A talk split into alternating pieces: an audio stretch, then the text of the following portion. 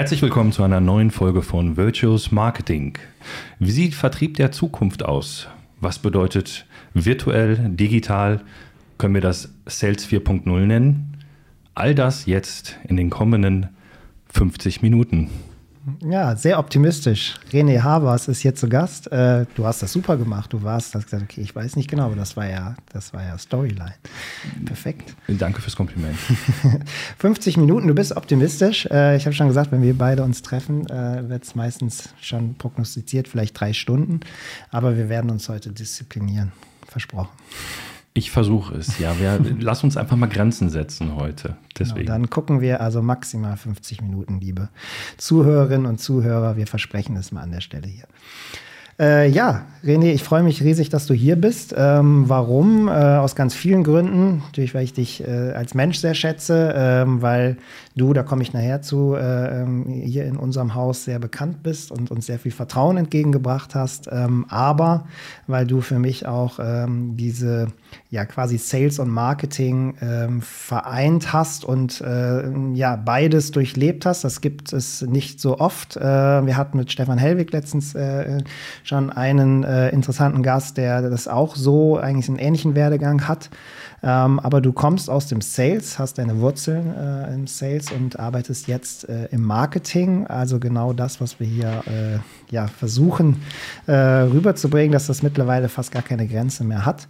Und äh, ich bin sehr ja, nochmal gespannt auf die Geschichten und äh, auf den Werdegang. Und erzähl uns doch vielleicht mal im ersten Step, wie das so entstanden ist. Ähm, wo liegen deine Wurzeln und wie ist es dann gekommen, dass du jetzt im Marketing bei Georg Fischer Piping Systems dort Deutschland aktiv bist?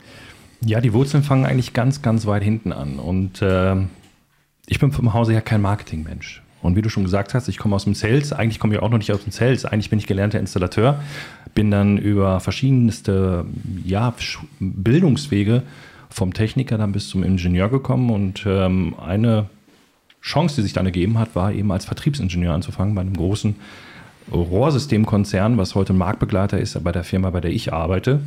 Das heißt, ich habe eigentlich 20 Jahre lang irgendwie, ja, man hat Vertrieb gelernt auch. Also das Ingenieurstudium hat einem viel beigebracht, wie man analytisch an Dinge rangeht ähm, und ist dann da eigentlich geendet, dass man Rohrsysteme verkauft. Hört sich jetzt total spannend an, Björn. Ne? Rohrsysteme verkaufen. Völlig geflasht. Völlig geflasht. und ähm, wir beide kennen den Weg und wir wissen, dass die Story um ein Produkt immer, immer wieder fehlt und, und nicht da ist. Aber das ist dann auch, was, glaube ich, mich auch beschreibt irgendwie in, in meinem Werdegang. Wenn man als Installateur lernt, man Dinge zu bauen, man lernt eine Heizung zu bauen, eine Installation zu machen, ein Badezimmer zu machen.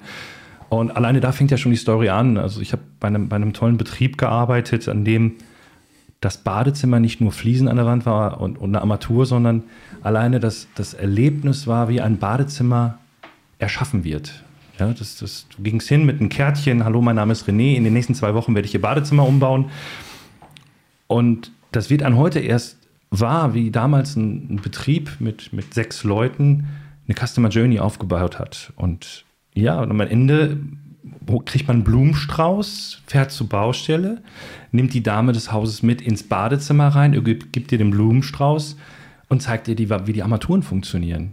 Und äh, unbewusst haben wir da als Installateure schon Marketing gemacht. Ja, auf jeden Journey. Fall. Hast du wirklich auch handwerklich da alles gebaut, gemacht, getan oder hast du es nur ich, geplant ich, und verkauft? Ich, ich, höre leichte Skepsis in deiner Stimme. ja, ähm, ganz leicht. Ja, ich habe es gebaut. Also ich ja, bin wirklich gelernter Installateur. Ich ja. habe gelernt, eine Wasserleitung zu verlegen. Ähm, ich habe gelernt, Abflüsse zu verlegen, eine Badewanne aufzustellen und, und einen Heizkörper aufzuhängen. Und äh, das bringt mich heute auch wirklich da weiter, dass ich denke, man muss haptisch also man, man, hat die Vorstellung, was, was bedeutet das zu bauen, was ist das für ein Erlebnis aber habe dann für mich irgendwann mal beschlossen, das möchte ich nicht machen, bis ich 65 bin. Habe dann die Technikerschule besucht und dann auch noch ein Studium zu, zum Ingenieur der, der, technischen Gebäudeausrüstung hinterher gemacht und bin dann eben im Vertrieb gelandet. Und äh, standardmäßig als junger Ingenieur kommt man raus, man weiß alles besser. Ja. War eine tolle Zeit. Weiß man als junger Mensch. Als eh. junger Mensch eh. War eine tolle Zeit. Ich durfte verschiedene ja, Positionen besetzen von dem Außendienst, den wir so kennen, über den wir heute auch nochmal sprechen, was mhm. das bedeutet, wie der, wie der Job sich gewandelt hat. Ich durfte Kollegen betreuen ähm, in Italien, in Portugal, ähm, in den Niederlanden, durfte sehen, wie andere Länder ticken, wie auch Vertrieb in anderen Ländern funktioniert. Und bin dann final eben bei der Firma gelandet, wo wir heute sind. Nämlich, oder wo, die du jetzt ja. auch kennst, äh, GF Piping Systems Deutschland und dort auch als Vertriebsleiter für die Haustechnik angefangen und ähm, das schätze ich am Unternehmen, in dem ich bin, sehr, dass man oftmals nicht nur auf das guckt, wo man herkommt und was man gelernt hat, sondern welche Fähigkeiten man hat. Und hat irgendjemand für sich erkannt, dass ich scheinbar Fähigkeiten habe, die man vom Konzern aus als Marketing definiert? Warum glaubst du, war das, weil du anders gedacht hast oder, oder aus dieser Vertriebsbrille geschaut hast, man gesagt, okay, Marketing muss mehr auch einen Vertriebsfokus haben? Oder ähm, was glaubst du, was so der Trigger war, wo man gesagt hat, oder wollte man Sachen aufbrechen und nochmal noch mal neu vorangehen? Kann man das heute, so ist ja jetzt wahrscheinlich schon, nicht wahrscheinlich, ist schon ein paar Jahre her. Kannst du, hast du so mittlerweile so ein, so ein Gefühl, warum man diesen Blick hat oder warum man ihn noch ich, haben sollte?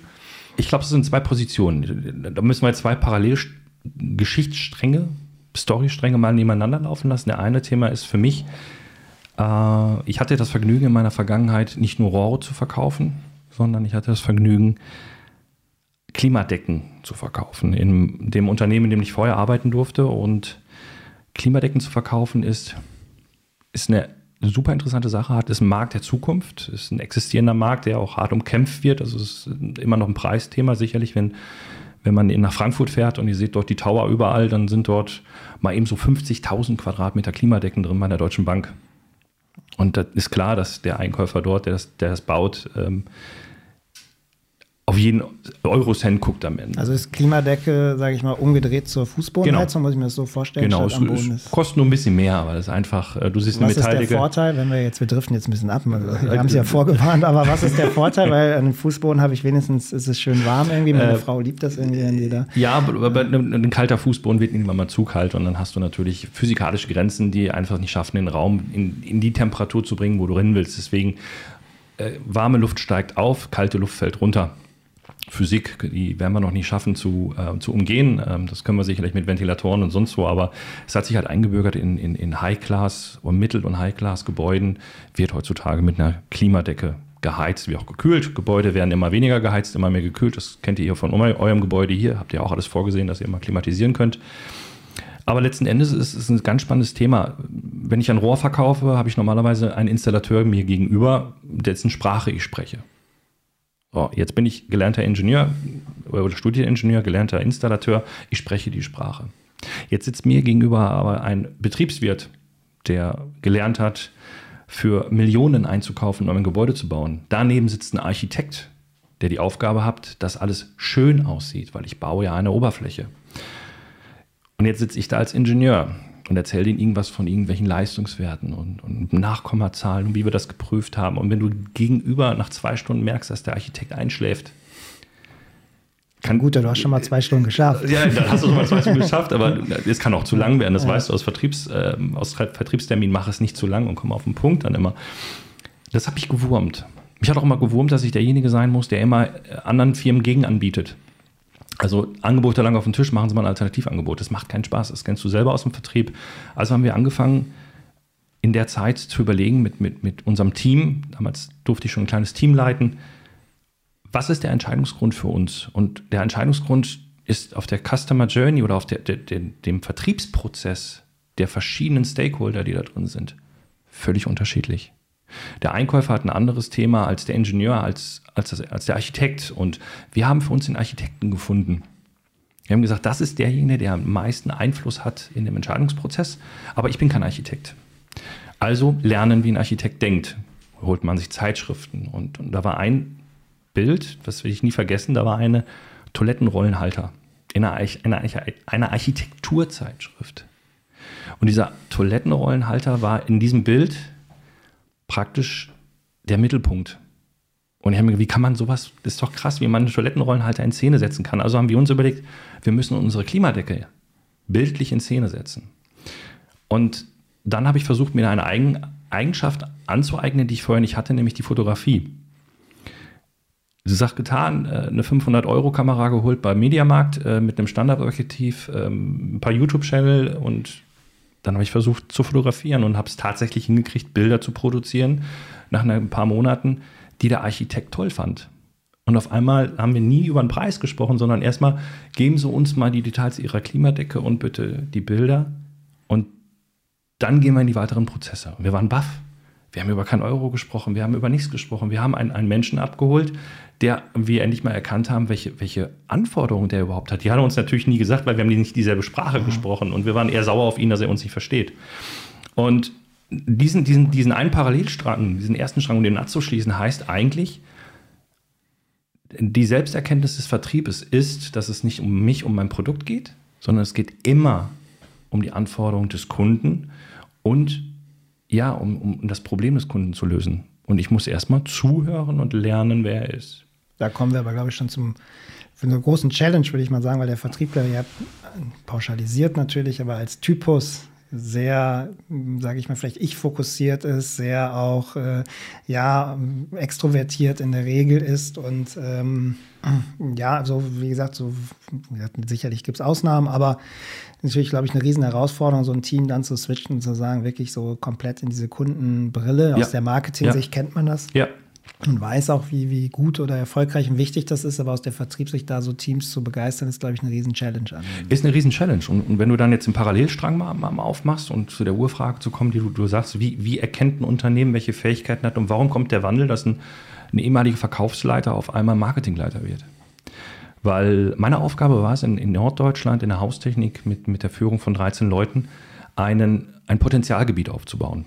Potenzialgebiet heißt einfach, dass, dass, dort noch genug zu holen wäre, die Marke bekannt zu machen. Also bin ich da als äh, ähm, Verkaufsleiter angefangen und habe mir erstmal die Frage gestellt, warum kennt uns keiner?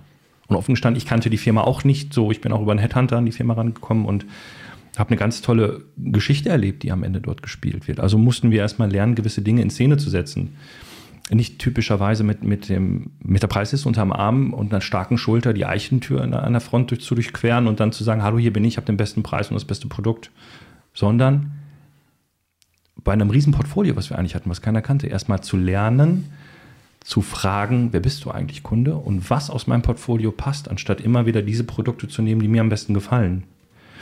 Und da war meine Anforderung als Verkaufsleiter immer mehr in Richtung Marketing, lass uns Geschichten erzählen, lass uns äh, hier schräg gegenüber von euch sind die Studios auch, obwohl ihr euer eigenes Studio habt, aber ne, gibt es ja die Studios. In diesen Studios haben wir dort Vorträge gehalten über Klimadecken und, und, und, und, und äh, Verrohrung von Klimadecken, ähm, einfach um, um meine alte Geschichte mitzunehmen, Synergien aus meiner alten Vergangenheit zu holen, Kunden mit mehreren, sag ich mal, mit mehreren Herstellern zusammen zu erzählen, warum kann man unsere Rohrsysteme mit Klimadecken davon verbinden, wieso ist Trinkwasserhygiene wichtig mit dem Partner und wir haben Synergien gezogen. Aber immer fokussiert auf den Kunden. Und ja, dann kam, kam irgendwann mal der Tag, wo wir ein Management-Meeting hatten. Im Jahre 2018 war es noch, ging auf 2019 und dann gibt es diese berühmten Kaminzimmergespräche. Mhm. Und es war wirklich ein Kaminzimmer. Und dann, dann hieß es, René, komm mal mit. Ich so, okay. Ende, war es Ende des Monats? habe ich mir auch gedacht, habe ich meinen Schlüssel mit? Habe ich, hab ich alles parat, dass ich so abgehen kann? Komm mal mit, wir wollen mit dir reden. Naja, verdammt. Dann sind wir in halt dieses Kaminzimmer gegangen, haben uns hingesetzt und ähm, das schätze ich sehr an, an, an dem Team, die wir bei uns im Führungskreis sind. Und da kam sie direkt auf den Punkt und haben gesagt, ist nicht, also wir brauchen nicht jetzt im Marketing. Ich so, wieso ich Marketing? Ich, so, ich bin Ingenieur, Vertriebler. Nein, du hast Fähigkeiten, die wir an dir erkennen. Und dann wurde ich gespiegelt und gesagt, kannst du dir vorstellen, das Marketing zu machen? Und ich war suspekt. Ich, Wertschätzung war das für mich, dass jemand sagt, das kannst du. Ich habe das nie gelernt. Ich habe gesagt, ich bin kein studierter Marketingmensch. Du kannst Vertrieb nicht studieren. Und Marketing ist auch ein Teil des Vertriebs. Du kannst auch, wenn du Marketing studierst, nur gewisse Grundsachen lernen, aber ansonsten musst du den, den Vertriebsprozess eigentlich selber leben. Und da, ist, da sind wir dahin gekommen, dass mein Chef mit dem Führungskreis dann entschieden hat, komm, lass René das Marketing machen. Ja, auf jeden Fall eine große, glaube ich, wie du sagst, große Wertschätzung, großes Vertrauen, Definitiv. das dir äh, da entgegengebracht worden ist. Und äh, ich glaube, kommen wir gleich zu, wurde ja dann relativ dann schnell ja auch auf eine, auf eine Probe gestellt. Aber vielleicht nochmal so, so deine Learnings so aus diesen, dieser Zeit oder diesen Shift, den du dann gemacht hast, Sales Marketing. Was würdest du sagen? Was sind so, so eins hast du schon gesagt, glaube ich, so Storytelling, in, nicht so sehr in den Produkten verhaftet zu sein oder, sage ich mal, weg von der Produktbroschüre mehr zur Storyline. Aber Hast du noch so vielleicht so ein, zwei andere Learnings, die, die du Menschen, die in diesem ähnlichen Umfeld, äh, Jobumfeld, jetzt nicht, nicht äh, Branche, sondern die sagen, okay, wie, wie, was sind so deine Erfahrungen gewesen, so in den dann 12, 18 Monaten, die du dann äh, gemacht hast, was, was würdest du jemand mit auf den Weg geben? Also bezogen von dem Wandel vom Vertrieb ja, auf Marketing. Ja, genau. Es ist, der Mittelpunkt muss immer die Customer Journey, der Kunde im, im, im, Inneren sein. Und die 18 Monate, die ich, die ich, die ich dann da erlebt habe und, und die dann da kamen, waren für mich die Erkenntnis, dass wir zu sehr zwei Welten sind im Marketing und Vertrieb. Das ist auch das, was ich, was ich in verschiedenen Positionen auch im Vertrieb gelernt habe. Für mich war das Marketing immer eine Dienstleistung. Und das Marketing hat selber sich, sich abgekapselt vom, vom eigentlichen Ver, ähm, Entscheiderprozess, vom Vertriebsprozess. Und das ist etwas anderes ähm, verglichen beim B2C oder B2B. Ich bin jetzt nicht der typische Verfechter, der sagt, alles im B2C ist richtig, auch für B2B. Bin ich sicherlich nicht, aber ich sage, vieles in der Customer Journey funktioniert. Ähm, und, und das ist eigentlich für mich die Erkenntnis, dass wir wieder dahin zurück müssen, dass Marketing und Vertrieb eigentlich sich zusammensetzen müssen, bevor sie zum Kunden fahren. Also sinnbildlich sitzt immer ein Marketingmensch in einem Vertriebsgespräch dabei. Ob es jetzt wirklich als, als Mensch wäre, sogar würde ich bevorzugen, wenn es ein wichtiger Kunde ist, oder eben als Tool, als Werkzeug, als Mindset im Kopf des Vertrieblers. Und dazu gehört einfach auch, dass wir über uns erzählen, ganz klar, dass wir ein Produkt sicherlich gerne mal in den, in den Mittelpunkt stellen dürfen, aber wir müssen wieder lernen, den Kunden im Mittelpunkt zu stellen. Und gerade in der heutigen Zeit mit, mit den Themen, warum auch so wir hier heute sitzen, so ein Podcast entstanden ist, unsere Beziehung, ähm, die entstanden ist zwischen uns beiden, dieses Thema wandelt sich extrem. Und meine Erkenntnis ist auch, wir müssen jetzt in den Wandel eingehen, ansonsten nehmen wir bei einem gewissen Prozess nicht mehr teil und verpassen den Zug. Also der ist abgefahren, der fährt. Und ja, äh, ja Wandel ist nicht stoppbar. Ist, äh, Wandel ist nicht stoppbar und ist wahrscheinlich jetzt, wie du es beschreibst, nichts aus deiner Perspektive nichts Negatives, Überhaupt was ich, äh, ähm, glaube ich, so auch mitgehen würde, definitiv. Aber klar, ist, Wandel ist immer, immer eine Herausforderung und da würde ich auch so den Sprung machen. Ähm, März 2020, ich meine, du warst dann ein gutes Jahr auf dieser Position und, und hast natürlich auch wahrscheinlich einen Plan und, und wo es hingeht. Und dann, dann äh, kam äh, oder der Beginn der Corona-Pandemie, was sich dann auf dem ersten Blick, okay, Messen wurden abgesagt und Sachen, das ja, sagt man immer so in der Retro-Perspektive relativ ja. schnell. Wenn man euch jetzt als Unternehmen kennt oder auch die Branche kennt, muss man, glaube ich, verstehen, dass, sage ich mal, ein klassischer Außendienst Messen und auch so Tagungen, also sehr analoge Tools eigentlich eure Salesbox ist, weil ja. eure Kunden teilweise auf Baustellen sind, die sind genau. jetzt nicht online affin, ähm, die sind sonst auch schwer zu erreichen, aber so, so eine ISH-Messe, das ist so das, das Ding in, in Deutschland zumindest, oder ist eine internationale Messe, aber davon zehrt eine Branche wie, wie eure massiv. Und das ist wahrscheinlich auch aus dem Marketing heraus, sind das die Themen, worauf man hinarbeitet, wo man, wo man versucht, das Bestmögliche dann rauszuholen. Ähm, und dann auf einmal, sag ich mal, ähm, dieser Shift ins Digitale, an das Analoge abgesagt, was vielleicht für den einen oder anderen ein bisschen einfacher zu sein ist, aber für eine, für eine Branche wie die eure oder auch ein Unternehmen wahrscheinlich eine, eine unfassbare Herausforderung, wahrscheinlich auch in dem Moment wirklich so ein Schockmoment, okay, wie, wie, wie, wie kommen wir jetzt an unsere Kunden? Und, und lass uns da vielleicht mal dran teilhaben, wenn wir da so zurückblicken, so in diese Zeit, so, was habt ihr da gemacht? Was, was war dann so, so die ersten Impulse? Wie war die Stimmungslage? Äh, und, und du bist ja dann da wirklich auch nach vorne marschiert. Und im Nachhinein kann man jetzt natürlich schlau reden und sagen, wahrscheinlich, das war ein, ein perfekter Move, dich auf so eine Position dahin zu setzen, weil du wahrscheinlich recht unerschrocken nach, nach vorne geprescht bist und voller Energie warst. Aber äh, lass uns da ein bisschen dran teilhaben. Äh, kannst du dich so an diese Zeit gut erinnern oder ist da so viel passiert, äh, dass äh, man, man mittlerweile gar nicht mehr ja, genau weiß, was genau da war.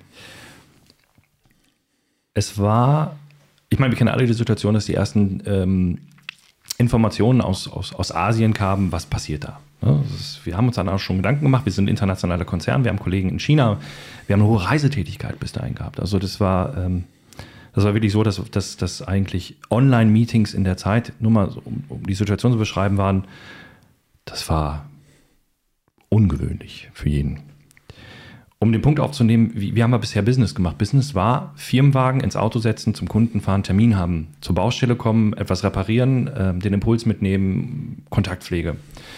Messen waren, ja, Messen waren einfach da. Die wurden nicht hinterfragt. Überhaupt nicht. Und du, wir haben uns selber auf der Messe ISH getroffen. Du, da wird eine, eine Szene gesetzt und, und da war eigentlich immer der Battle ähm, zwischen den ganzen Herstellern, wer hat den größten Messestand, wer ist in der besten Messehalle, wer hat das beste Produkt. Und es waren grundsätzlich alle Außendienstler da, die, die auf, den, auf den Stand passten. Also wir haben ja noch nicht mal selektiert, wer kann es gut, wer kann es schlecht. Es war einfach so. Messe war da. Ich bin selber groß geworden in der Szene. Ich habe ich hab, Messe war für mich ein, zweimal im Jahr gesetzt. Äh, sonntags anreisen, samstags abreisen. Wenn ich nach Hause kam, wusste meine Frau, äh, klar, vor Sonntagabend redet er nicht. Der hat alles ausgeschöpft an Wörtern. Heiser, leichte Kopfschmerzen. Leichte Kopfschmerzen und vielleicht auch, auch, auch ne, die, die, die leeren Aspirintüten immer noch in der Hosentasche. Und ab und zu hat man dann auch noch eine Visitenkarte gefunden, wo man vergessen hat, ein Lied zu schreiben. Das war Standard. Jeder kannte das und es war überhaupt nicht diskutiert und eine Frage gestellt, ob diese Messe überhaupt muss oder nicht. Jetzt auf einmal sitze ich im Zug, fahre in die Schweiz, bin gerade über die Grenze. Als, weiß, ich bin bekennender Zugfahrer, ähm, eine Geschichte für sich weil ich einfach denke, da bin ich effizient und, und ähm, nachhaltig. nachhaltig. und lasse das Auto dann lieber stehen, weil ich kann arbeiten und ähm, ich tue vielleicht auch was für, für das Thema Nachhaltigkeit damals schon. Fahre gerade über die, die Grenze und dann ruft mich mein Chef an und sagt, ähm, wo bist denn du gerade? Gerade Schweizer Grenze. Ja, hm. dann bleibt für den Termin noch da, aber offiziell kommt gleich eine E-Mail sämtlicher internationaler Reiseverkehr innerhalb, innerhalb des Konzerns ist gestoppt. Das war, ich glaube, es war im März, ging auf dem April rüber, ne? so die Ecke, da kam mhm. eine große Publikation. Ich so, okay, wegen Corona, ja. Und damals war ja sogar Göppingen der Hotspot, einer, einer der Hotspots neben, neben in Nordrhein-Westfalen einige Städte und wir selber sitzen mit der Vertriebsgesellschaft Deutschland in Göppingen. Das war damals eine spannende Zeit, wenn man mit einem leichten äh, Frühjahrshusten dann mit einem Göppinger Kennzeichen beim Kunden vorfuhr dann hat man schon Blicke geerntet und völlig berechtigt, da, war, da kam eine Situation, die keiner von uns einschätzen konnte. Ich habe mir aber riesen Gedanken gemacht. Ich saß ab Basel, bin ich dann umgestiegen in die, in die Regionalbahn und, und bin nach Schaffhausen gefahren und ich habe mir Gedanken gemacht, okay, mein kompletter Jahresplan läuft gerade sinngemäß den Rhein hinunter. Ne? Das kann man vielleicht bildlich vorstellen, wenn man gerade am Rheinfall in Schaffhausen vorbeifährt. ja, Hat das eine tolle Analogie, ist, ist, schon, ist, ist schon ein schönes Bild. Und er hat gesagt, okay, ich kann jetzt den Kopf nicht in, in, den Sand stecken. Das Schlimmste, was wir jetzt machen können, ist den Kontakt nicht zum Kunden zu halten, weil Messen fehlen. Und dann kam noch die, die Anweisung eines jeden großen Konzerns, keine Termine mehr beim Kunden. Da wird man nachdenklich. Ich habe ich hab viel nachgedacht. Ich habe meinem Chef eine E-Mail e geschrieben und habe gesagt, du, wir müssen morgen telefonieren. Ja, müssen wir durch Schaffhausen, habe mir die Stimmung angeschaut, also die Zentrale, die wir haben in der Schweiz, als, als Konzern sitzen wir in der Schaffhausen in der Schweiz und äh, habe viele Termine dort auch gehabt, aber alle merkte man, war eine gewisse Distanz, ähm, man wusste mit der Situation nicht umzugehen. Habe mich dann am nächsten Tag auf den Heimweg gemacht, habe am Bahnhof mit meinem Chef telefoniert und hat gesagt, du hör mal, ich hätte eine Idee, weil wir haben gerade eine Herausforderung, wir kriegen keine Messeleads. Wir kriegen den Kontakt nicht. Unser Außendienst muss auch motiviert werden, dass wir trotzdem weiter nach vorne gehen. Was hältst du davon, wenn ich oben im alten Archiv äh, mir die Technik nehme, die wir eigentlich auf der, auf der Messe, wir wollten das erste Mal von einer Messe aus streamen. Und da war ich total gespannt drauf. Wir wollten auf einen YouTube-Channel eine, eine Inbetriebnahme eines, eines Systems live streamen für andere Leute war eine Idee. Hatten insofern alles schon, schon budgetiert. Wir hatten es schon vor, also wir äh, vor. wahrscheinlich schon ein halbes Jahr vorher. Wir hatten äh, schon, schon, schon alles ja, mit, mit einem Dienstleister äh, und, und, und einem Partnerunternehmen auch ähm, alles ausprobiert und, und ähm, mich eingelesen, Dinge ausprobiert. Ja, und dann kam man dazu, ich gesagt, weißt du, wir nehmen das Streaming-Equipment, was wir eh vorhatten, in kleiner Version aufzubauen auf der Messe und nutzen um das Archiv und bauen uns ein kleines Studio. So. Wer meinen Chef kennt, der weiß, er schafft schnelle Antworten und sagt Nein. So. Und relativ schnell kann man, du denkst zu klein. was, du, was ich normalerweise nicht tue. Ne? Das ist ja umgekehrt. Du machst das unten in der Lagerhalle. Du baust jetzt so groß es geht den Messestand auf, was du oben vorhattest. Und ich sagte, okay. Also haben wir im, im, im März direkt angefangen. Ich bin nach Hause gefahren, habe unseren, unseren Messebauer angerufen. Er so, Olli, sieh zu, fahr nach, nach, nach Albershausen, bau auf.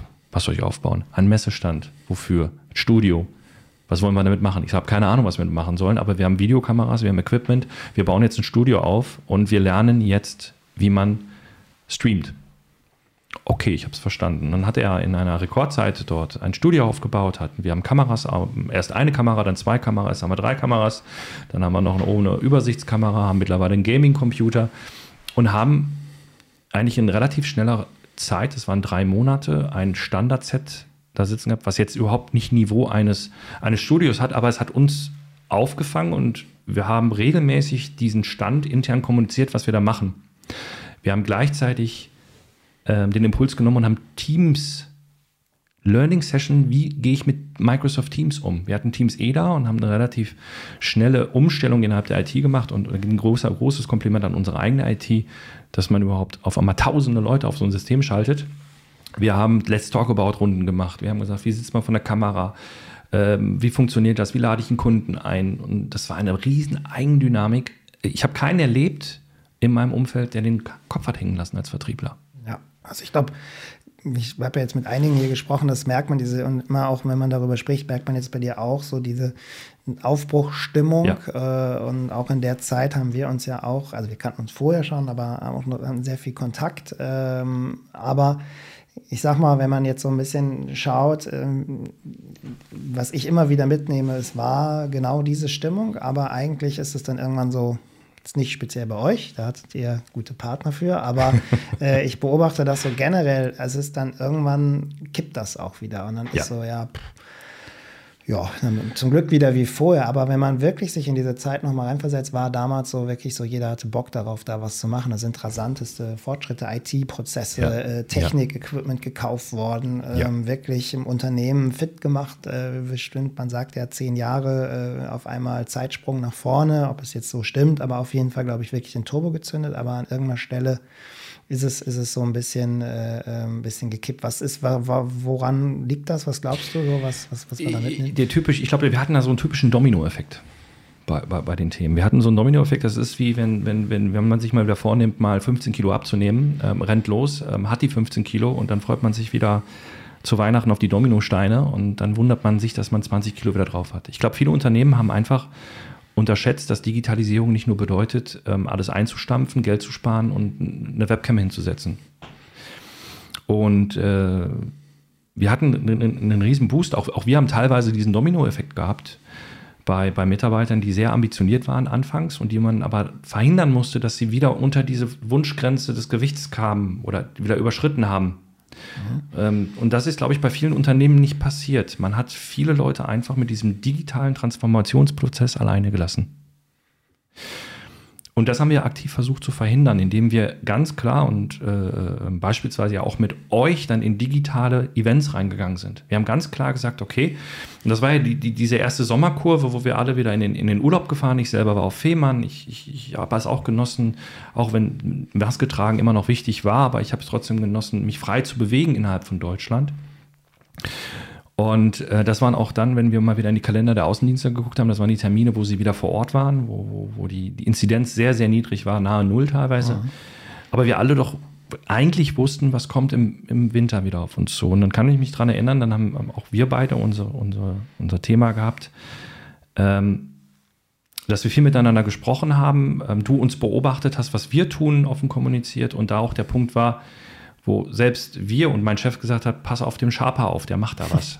ne? ja. Ich aber genau wusste, dass das, um diesen, diesen Domino-Effekt zu verhindern, brauche ich jetzt wieder so ein paar, ich brauche ein paar zündende Elemente zum Abholen. Und dann kam das Thema hybride Events, Online-Events. Wie gestaltet man ein Event? Und relativ schnell haben, haben, haben wir uns dann auch nochmal zusammengesetzt, nachdem du die, deine Bombe hast, hast platzen lassen und die Rakete gezündet, dass wir darüber nachgedacht haben, ein real digitales Event zu gestalten. Das kannte bei uns niemand. Das war bei uns in der Branche, das war eigentlich nur, man dachte, man macht ein Streaming. Und da haben wir die, die, die, die Außendienstler genau in der Zeit wieder auf, ähm, eingefangen, wo die Inzidenz wieder höher ging und die, die Termine draußen vom Kunden aus untersagt waren. Das waren noch nicht mal wir, die gesagt haben, wir sind vorsichtig, sondern natürlich waren wir vorsichtig. Aber trotzdem hat der Kunde wieder gesagt, nein, er möchte wieder Online-Termine. Dann kam Age of Water. Und das war für mich so ein, so, wo wir es verhindert haben, dass wir, dass wir wieder über unsere Wunsch, über unser Wunschgewicht kamen und haben dann ein, ein, einen riesen Akzent gesetzt, indem wir ein real digitales Event gemacht haben, wo es nicht um Produkte ging, so um Lösungen, aber es ging um Kunden, um die Situation und wir haben inszeniert und wir haben gemeinsam eine interne Benchmark gesetzt. Das hat riesen Spaß gemacht und das war auch ein, ich nehme das mal Überbegriff Vertrauensbeweis in viele Richtungen, dass sowas geht. Und dadurch hat bei uns auch wieder das Thema ähm, digitale Medien Schub bekommen. Wir haben den 3D-Campus mit euch gebaut, wir haben Events zusammen gemacht, wir haben selber wieder gelernt, Webinare besser zu gestalten in der Zeit. Wir haben in den Winter über Webinare gestaltet mit, mit Support, den wir durch euch vorher erfahren haben. Wie, wie macht man Storytelling? Und was damit eigentlich passiert ist, ist, dass viele Aufgaben unserer Vertriebler in der Zeit sich angepasst haben. Der Vertriebler, der gelernt hat, viele Termine am Tag analog zu machen, war auf einmal ein Creative Director. Der hat die Aufgabe bekommen, ein Webinar, eine Webinarreihe zu gestalten, wo es um Trinkwasser ging, aber wo die Maßgabe war, so wenig Produkte wie möglich zu zeigen. Was ist dabei rausgekommen? Ein Webinar komplett ohne Produkte. Was ist dann bei rausgekommen? Neukunden haben wir auf einmal bei uns in den Webinaren gehabt, die haben wir vorher niemals gesehen. Und das war so dieser Impuls, wo wir gesagt haben, okay, wir dürfen das Alte nicht liegen lassen und verlassen, aber wir müssen trotzdem die Verantwortung fürs Neue nehmen.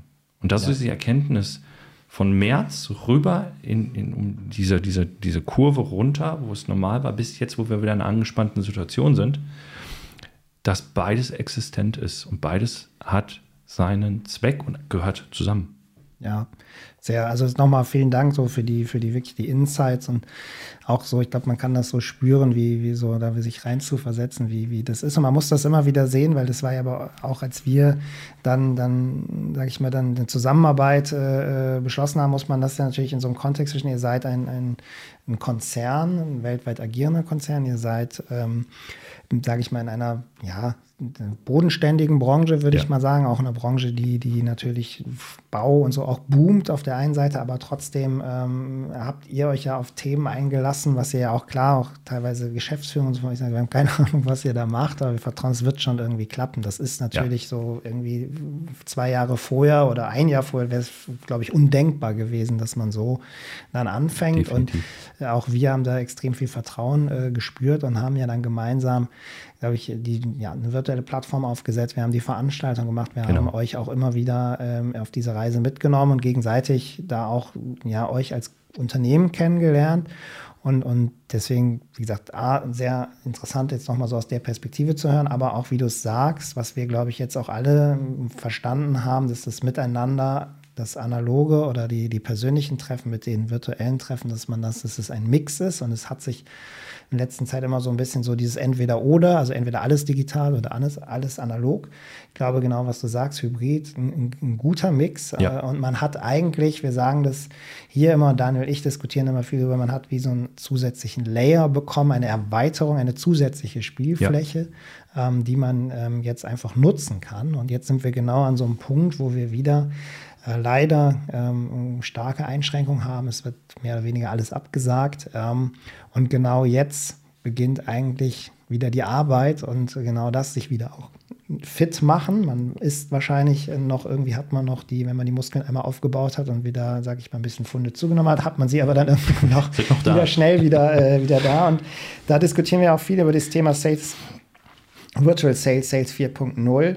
Wie hat sich das so verändert? Also das eine ist ja jetzt ein Event machen und Leads generieren, Aufmerksamkeitswebinare, was du gesagt hast natürlich, aber das ist ja ein Teil einer Reise, wie sich ein Vertrieb, das ist gerade vorhin schön gesagt, Auto, Termine rausfahren, ja. Laptop, Provision wahrscheinlich an der einen oder anderen Stelle und dann, dann okay.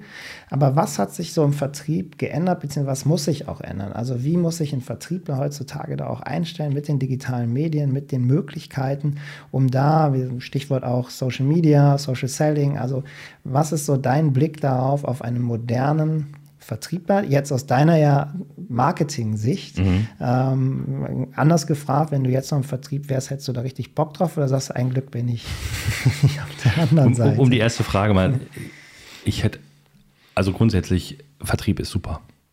Ich glaube auch, dass, dass, dass, dass, wenn du einmal Vertriebler bist, kriegst du das Vertriebler-Thema nicht raus. Das, ist, das kannst du nicht abschalten. Also Vertrieb ist aus, das haben wir beide oft diskutiert, Vertrieb ist in sich nicht erlernbar, sondern, also das kannst du nicht studieren, das kannst du keine Ausbildung machen, du hast einen IHK-Schein, dass du Vertriebler bist, sondern ich glaube, das ist ein Mindset. Was ich glaube, extrem jetzt auch mal gläsern gemacht worden ist, ist, was will der Kunde eigentlich? Das fängt ja an von Homeschooling die wir als Menschen so sehen. Das heißt, die Möglichkeit, einen Kunden zu erreichen, der ja selber ein Privatleben dahinter hat, ähm, der gewisse Herausforderungen hat in der heutigen pandemischen Zeit, äh, ist ja viel gläserner geworden. Wir diskutieren ganz andere Sachen. Ähm, wir machen heute Podcasts und, und übermitteln heute Wissen, Geschichten auf einen ganz anderen Weg, als wir es früher gemacht haben, als wir auf die Tageszeitung gewartet haben. Und da ist eigentlich der, der, der Kern des ganzen Punkts, meiner Kenntnis der letzten Jahrzehnte, die ich Vertrieb machen durfte und heute mit Marketing auch noch Vertriebsteil bin. Wie ändert sich die Customer Journey? Wo informiert sich jemand? Was nutzt er für Kontaktpunkte, um, um, um, um Informationen zu bekommen? Wie gehe ich zum Beispiel an jemanden ran? Und um jetzt mal einfach dieses Thema äh, Social Media mit reinzunehmen, mein erster Kontakt zu dir war per LinkedIn. Weil ich mir ganz konsequent gesagt habe, wenn ich Marketingleiter werde, ist, dann habe ich das Verständnis, ich möchte Marketing digitalisieren und dann möchte ich das leben. Also gab es eine Maßgabe, es wird kein neuer Lieferant an meiner Seite sein, an unserer Seite vom Marketing, der nicht das Thema Digitalisierung versteht. Hättest du nicht geantwortet, wäre das Thema durch gewesen. Hast du, hast du, gut gemacht. Aber das, das, war für mich so, äh, so wirklich. Ja, war so, mega spannend. Also ne? man muss das mal, du sagst das so, für dich ist das selbstverständlich, muss ich das aber ja mal äh, so ein bisschen sacken lassen, wenn du sagst, als, als Unternehmen als Marketing entscheide, dass du mit keinem zusammenarbeitest, der nicht bei äh, nicht digital ist, der nicht auf Social Media irgendwie sichtbar ist, ja. ähm, der ist für dich äh, in diesen Themen spielt ja keine Rolle. Das ist ja eine Aussage, die eine unheimliche ähm, ja, Strahlkraft hat, weil man genau das ja viele immer noch sagen, ja, nee, Social Media ist nichts für mich, mache ich nicht, will ich nicht, ja. mein Kunde will es nicht, ich mache das noch so oldschool, aber ähm, ich glaube, da wandelt sich gerade extrem viel oder auch in genau. den letzten Monaten und genau. auch ein, zwei Jahren Jahren. Und ich finde das eine ganz starke Aussage und, und extrem spannend, wie du, wie du darauf blickst und wie du auch natürlich in diesem Medium dann wirklich auch ein Sourcing dann ja auch betreibst.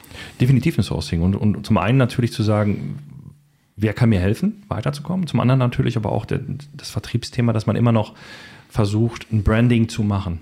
Und, und, um das mal so als eine Säule äh, stehen zu lassen, das Thema Employee Branding oder eben ähm, die, die Markenbranding an sich, ob es jetzt für Georg Fischer ist oder was anderes, was man da sieht. Das Interessante aber, um, um, um nochmal deine Frage aufzugreifen, was hat sich verändert in der Zeit auch im Vertrieb? Und das, da eine schöne Geschichte zu geben ist, wenn wir ein Webinar haben, was heute Stand der Technik bei uns ist, ganz klar. Das, das verlangt der Außendienst, möchte das tun und auch die, Leit, die, die Vertriebsleitungen, die wir haben, die sagen direkt, ich mache mit unserem Partner ein Webinar. Und dann einen ganzen Tag, verschiedene Stunden, um die Möglichkeit zu bieten, auch, ähm, dass derjenige dann auch vor Ort ist oder eben dann später auch über ein Tracking dann ähm, on demand. Aber das interessante Thema ist, dann kommt der Außendienst, ruft mich direkt an und sagt, du René, wir haben ja dann und dann ein Webinar, warum ist das LinkedIn-Event noch nicht angelegt? Und ich, hätte ich an dem Moment nicht gesessen, ich hätte mich hingesetzt, äh, gesetzt, weil das kommt von Menschen, denen ich überhaupt nicht zugetraut habe, dass sie auf LinkedIn aktiv sind. Ich weiß, sie haben ihr, ihr Profil, ich weiß, sie haben, äh, sie liken ab und zu, aber ich sage, warum, warum willst du das so schnell haben? Da kann ich meine Kunden viel, viel schneller einladen, darauf aufmerksam machen, als wenn ich denen jetzt E-Mails schreibe. Und das hat beim letzten Mal super funktioniert. Das heißt, da sind Dinge hängen geblieben, Prozesse, die, die den Vertriebler dazu ermächtigen, viel schneller seinen Kundenentscheidern oder die er dir haben möchte, mit denen er in Kontakt ist, etwas Gutes zu tun, Informationen zu geben, als wenn ich das jetzt per E-Mail oder per, per, Telefon machen würde. Also was ist hängen geblieben? Hängen geblieben ist, dass, dass einige sehen, es sind gute Tools und ich bleibe mit meinem Kunden in Kontakt. Das, ja, das ist für mich absolut. einfach Riesenmotivation. Und wenn man jetzt auf die Webinare nochmal schaut, die Entwicklung dort jetzt innerhalb dieser, dieser Tools, also ich sag mal, am Anfang kannte man es irgendwie keine Ahnung, PowerPoint läuft unten, Picture in Picture, ist dann ja. irgendwie das kleine Briefmarkenbild. Und ähm, das war dann so der Stil. Ihr habt dann ja irgendwann auch, hast du ja erzählt, Studio und ein bisschen Kamera, aber kann man auch dort sagen, so auf der einen Seite wird da, das hatten wir mit Kira Kremer hier, die Qualität, ist es, steigert sich die Qualität, euer Eigenanspruch da auch auf der Seite? Und anders gefragt, ist das was, was so, was euch antreibt oder was auch kundenseitig gewünscht ist, wenn man vielleicht merkt, okay, man, man kriegt, man muss es hochwertiger machen, damit Kunden auch kommen oder das klassische PowerPoint-Webinar äh, holt jetzt keinen Kunden mehr ab. Merkst du da auch Entwicklungen oder ja. ist es irgendwie so, das Normale, man will irgendwie immer besser sein? Ja, wir haben, also wir haben definitiv eine Entwicklung. Und die Frage ist ja auch, sich immer wieder nach, also das, das, das Monitoren danach, die Benchmark, was ist Benchmark? Für mich ist Benchmark niemals meine eigene Branche erstmal. Für mich ist Benchmark, was ich im normalen Leben tue. Äh, Im normalen Leben schaue ich erstmal kein Fernsehen mehr, sondern wir gehen on demand in verschiedene Plattformen, ohne jetzt Werbung für diese Plattformen zu machen. Wissen wir genau, wovon wir sprechen. Und ich schaue mir auch keine Webinare mehr an, wo ich genau weiß, das ist eine PowerPoint-Schlacht. Ich, ich, ich mag zum Beispiel Talkshows. Ich mag sie einfach, weil da sind Charaktere, die sich gegenseitig fordern. Die vielleicht auch mal so leicht in ein Streitgespräch reingehen, weil genau das ist ja, wir wollen ja, dass, dass, dass, dass dort nicht ein, roter Faden abgeredet, äh, abgesprochen wird, ähm, ein Skript, sondern wir wollen ja wirklich die Diskussion und wir wollen ja mit der Diskussion denjenigen, am liebsten würde ich aber Markus Lanz mitschreiben und reinschreiben und sagen, ne, bin ich überhaupt nicht deiner Meinung, weil sowas fesselt einen oder Anne Will oder alle anderen. Und genau das haben wir auch gemacht. Wir haben gesagt, okay, weg von PowerPoints. Ich habe mal irgendwann mal bewusst gesagt, es gibt PowerPoint-Verbot am Stand. Es nützt nichts, dann, dann, dann könnt ihr auch, weiß ich nicht, ein paar Slides rüber schicken. Und das ist halt so, was ist der nächste Level? Also du kennst unseren Home-Verstand, gefällt mir, gefiel mir anfangs sehr gut, jetzt sagt, wir gehen in den nächsten Level. Also müssen wir gucken, wie bauen wir Szenen. Früher hieß es, wir brauchen einfach nur drei Einstellungen, das war's. Heute sage ich nein es ist wert, dass ich genau für diese Stunde, die ich jetzt baue und 150 Leute im Stream habe, im, im, im, in der Kommunikation sogar, die schreiben ja mit uns, ich baue jetzt wirklich ein ordentliches Set dahin. Da kommt eine Werkbank hin, Beleuchtung, da packen wir ein Blümchen auf den Tisch, hört sich jetzt ein bisschen komisch an, aber wie bringe ich Tiefe rein in, in, in so ein Bild und nicht nur pragmatisch ein, ein 2D-Bild? Und dann haben wir einen ganz wichtigen Punkt, das ist der Mensch, der da vorne steht und etwas erzählt. Und wir haben gemerkt, die Leute haben Lust, aber wir haben denen jetzt die Chance gegeben, kommt in den nächsten Level, habt ihr Lust drauf? Und dann haben wir gefragt, wer von euch hätte Interesse, richtiges professionelles Kameratraining? Und wir hatten zuerst zehn Leute und 40 Bewerber, so ungefähr. Und dann haben wir zehn Leute vor der Kamera geschult. Nicht ich, ich, ich brauche auch regelmäßig ja, Schulung und sowas. Ne? Externen haben einen externen ja. Profi genommen und, ja. und, und, und, und das ist die, die Yvonne und die hat uns, das ist eine Schauspielerin hier aus, aus Köln und phänomenal. Also wie in acht Stunden aus aus einem Fragezeichen vor der Kamera, also bildlich wie er steht, ein Ausrufezeichen steht, äh, der, die Körperhaltung, die Sprache, die Stimme, die Geschwindigkeit, toll. Und wieder eine riesen Wertschätzung für die Mitarbeiter, aber du glaubst gar nicht, wie auf einmal die Qualität in so einem Webinar besser wird. Ja, und man glaube ich, du hast es ja vorhin auch gesagt, den Kunden im Mittelpunkt stellen und man sagt dann so, okay, 150 ein Webinar oder auch wenn es ja. nur 100 sind oder 80, man muss sich das trotzdem mal immer dann vorstellen, wenn man sich das mal so, so einen Perspektivwechsel, man stellt sich jetzt mal alle auf einmal auf dem Messestand vor. 150 Menschen auf dem ja. Stand ist schon mit dem eigenen Personal noch on top, da ist schon ordentlich Traffic drauf.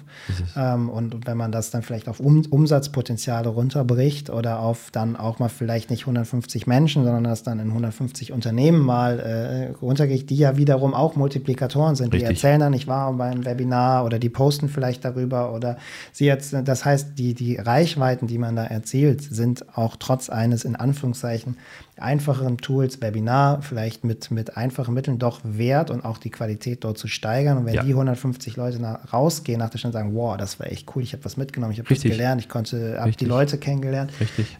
Dann ist es das ja auch wirklich wert, da auch äh, mehr reinzugeben als jetzt eine PowerPoint-Slide an der Stelle. Ja, ich, es ist Entertainment am Ende. Es ist Entertainment, das ist genauso wie ein gutes Gespräch am Tisch führst mit einem Kunden. Das soll in Erinnerung bleiben. Und wenn ich in Erinnerung bleibe, dann habe ich Lust, beim nächsten Mal wiederzukommen. Ist aber auch dieses Pragmatische, äh, nachher einfach nochmal einen Tag später eine E-Mail schreiben, danke, dass Sie dabei waren und geben Sie uns bitte offenes Feedback. Oder ähm, nicht standardmäßig die Unterlagen wegschicken, sondern eine E-Mail zu schicken, wie hat es Ihnen gefallen, wollen Sie die Unterlagen haben? Und auch das sind Lernprozesse von uns. Alles, nicht alles einfach freiwillig rausgeben, sondern einfach in Kommunikation mit dem bleiben. Und das hat mir gezeigt, wir haben wirklich viele Feedbacks bekommen, positiv, aber auch wie, wie negativ, negativ falsch. Aber sie haben gesagt, hey, wir konnten teilweise da nicht so richtig folgen oder dies. Aber wann kriegt man denn mal im Kundengespräch ja. Feedback? Und das ist halt der Punkt, wo ich sage, das ist, das ist ein Parallelstrang, der ineinander verflochten ist und der die Zukunft ist. Und unser Außendienst wirklich auch darauf abgestimmt ist, sagt, das sind eure Kunden, wo ihr jetzt einen Anhaltspunkt habt, mit einer Anfrage hinzufahren und der, der, der, der Termin viel wertiger sein kann. Und es macht einfach riesen Spaß zu sehen, wie man sich da entwickelt. Und glaubt mir, Björn, wir machen immer noch immens viele Fehler, weil wir einfach das Feld ist nicht definiert, du kennst das selber. Und, und, durch diese Fehler jetzt zu lernen, macht ihnen immens Spaß, weil wir immer besser werden.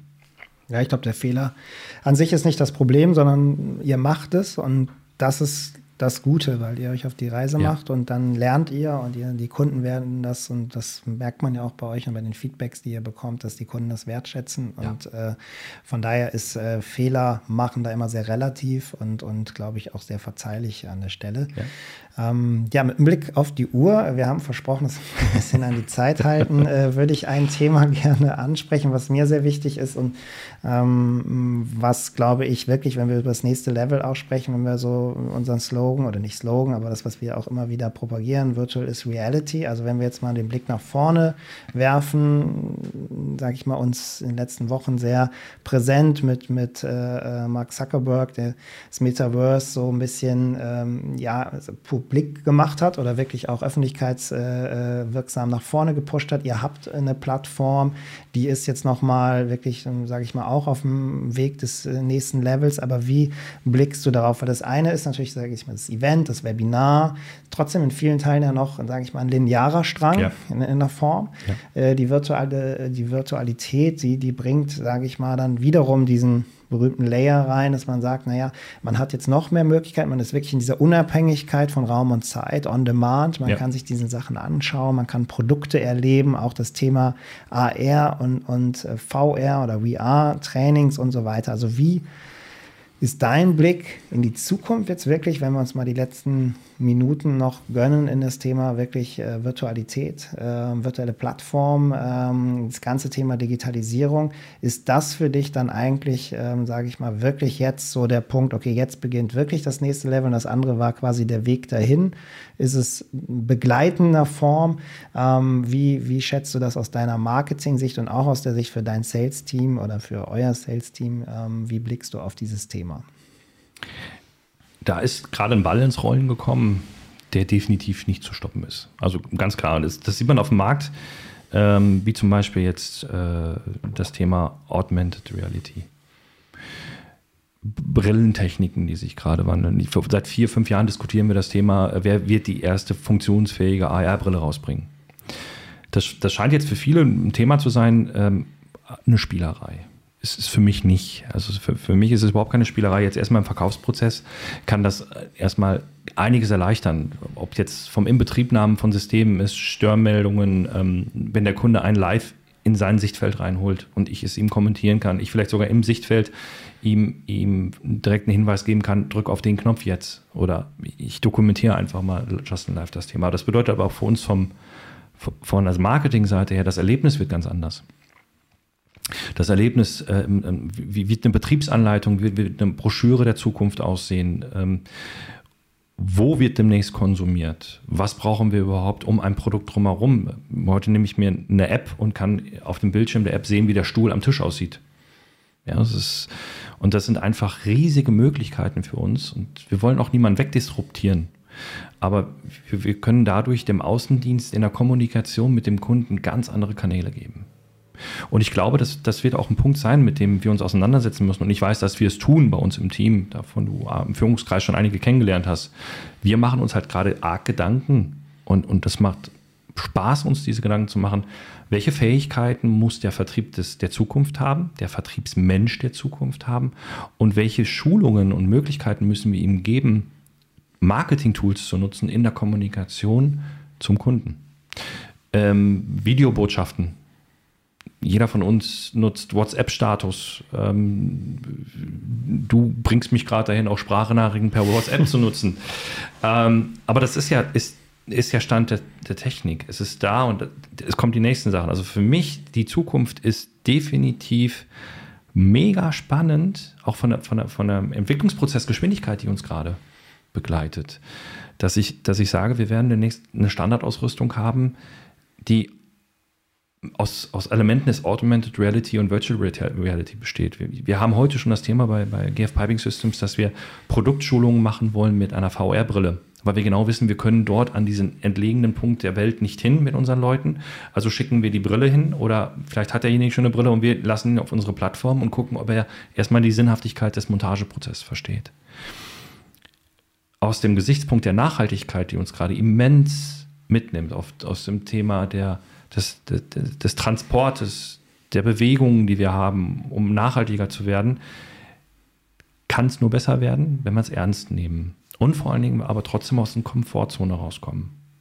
Ja, und ich glaube, wenn du, also wie schätzt du das ein, wenn wir jetzt natürlich von den ersten Themen digitalen Webinar, Teams, Remote Work und so weiter. Ähm, da ist die Komfortzone ja schon oder raus aus der Komfortzone ein Thema, aber jetzt in die virtuelle Welt dann nochmal reinzugeben, auch auf allen Ebenen. Ich sag mal, das eine, was du jetzt natürlich auch beschreibst, ist Service Level. Ich glaube, das ist sehr, sehr greifbar und nachvollziehbar, aber auch so aus dieser Sales-Perspektive zu sagen, okay, ich gehe mit meinem Kunden in, in virtuelle 3D-Produktschulung ja. und ich, ich vernetze das alles miteinander. Das ist ja, wenn ich von Komfortzone spreche, ja nochmal ein ganzer, äh, ein ganzer Schritt drauf. Definitiv. Ähm, glaubst du, oder wo, sage ich mal, nee, was heißt glaubst du? Du glaubst es sicherlich, aber was, was muss man dort auch den Teams mit an die Hand geben, dass sie wirklich diesen Schritt mitmachen? Also ist es sehr viel Überzeugungsarbeit? Ist es eine, eine komplett technologische Lösung, die einwandfrei spielerisch funktioniert? Ähm, und, und glaubst du auch, dass so Teams die Kraft haben, da den Schritt nochmal zu geben? Oder wird der Markt es eh regeln und wer nicht mitgeht, hat verloren? Um die, um die letzte Aussage mal zu unterstreichen, ja, ich, ich glaube, da wird was passieren, was wir nicht verhindern können. Auch wieder getrieben dadurch, dass es die Allgemeinheit macht und dass es der Kunde will. Und ich, ich kann mich dann nicht verschränken. Wenn der Kunde nicht mehr auf eine Messe will, warum soll ich dann zu einer Messe? Wenn der Kunde keine Lust mehr vor Ort Termine hat, einfach, weil er die Effizienz nicht mehr sieht oder wie ich sage, ich mache nur noch die Hälfte der Termine mit einem, mit einem ähm, Repräsentanten aus einem anderen Unternehmen, der mir was erklären möchte, dann ist das seine Entscheidung, nicht unsere um auf, den, auf, den, auf die Person, auf den Menschen zu springen, glaube ich, dass wir die Aufgabe haben, in, in, in Führungskreisen sämtlicher Unternehmen diese Reise vorzuleben. Ähm, die Kommunikation, wir müssen lernen, digital zu kommunizieren und digital zu führen. Das ist anders, als wenn ich mein Vertrauen ausschenken kann in einem persönlichen Gespräch mit Körperhaltung, Emotionen, muss ich das halt auch lernen, Tools zu nutzen, ob es Teams, Google oder sonst was ist, ähm, einen gewissen Führungsstil zu erlernen. Und ich glaube, das ist das Schwierige ich glaube, viele, viele, also Management freuen sich einfach, die Leute wiederzusehen, um das mal positiv auszudrücken und freuen sich, dass die Leute dann wieder im Unternehmen sind. Aber andererseits sind sie da vielleicht nicht am effektivsten. Und das, das ist für, für, für einen Außendienstler genauso. Ähm, vielleicht müssen wir jetzt auch, auch schauen, was macht er im Privatleben, wie, wie schaut er Fernsehen, wie kommuniziert er mit seinen, mit seinen Freunden, warum kommuniziert er so, also mit dem Freundeskreis, warum nimmt er dieselben Tools nicht auch zur Kommunikation mit dem Kunden, um im Kontakt zu bleiben? Weil eigentlich haben wir heutzutage viel mehr Chancen, in Kontakt zu bleiben mit dem Kunden und ihn an uns zu binden als früher. Und das ist der Punkt, den, den wir jetzt einfach machen müssen mit dem Management, mit vielleicht auch in Zukunft einfach mal unser Eigenbild verändern was wir haben von dem perfekten Außendienst.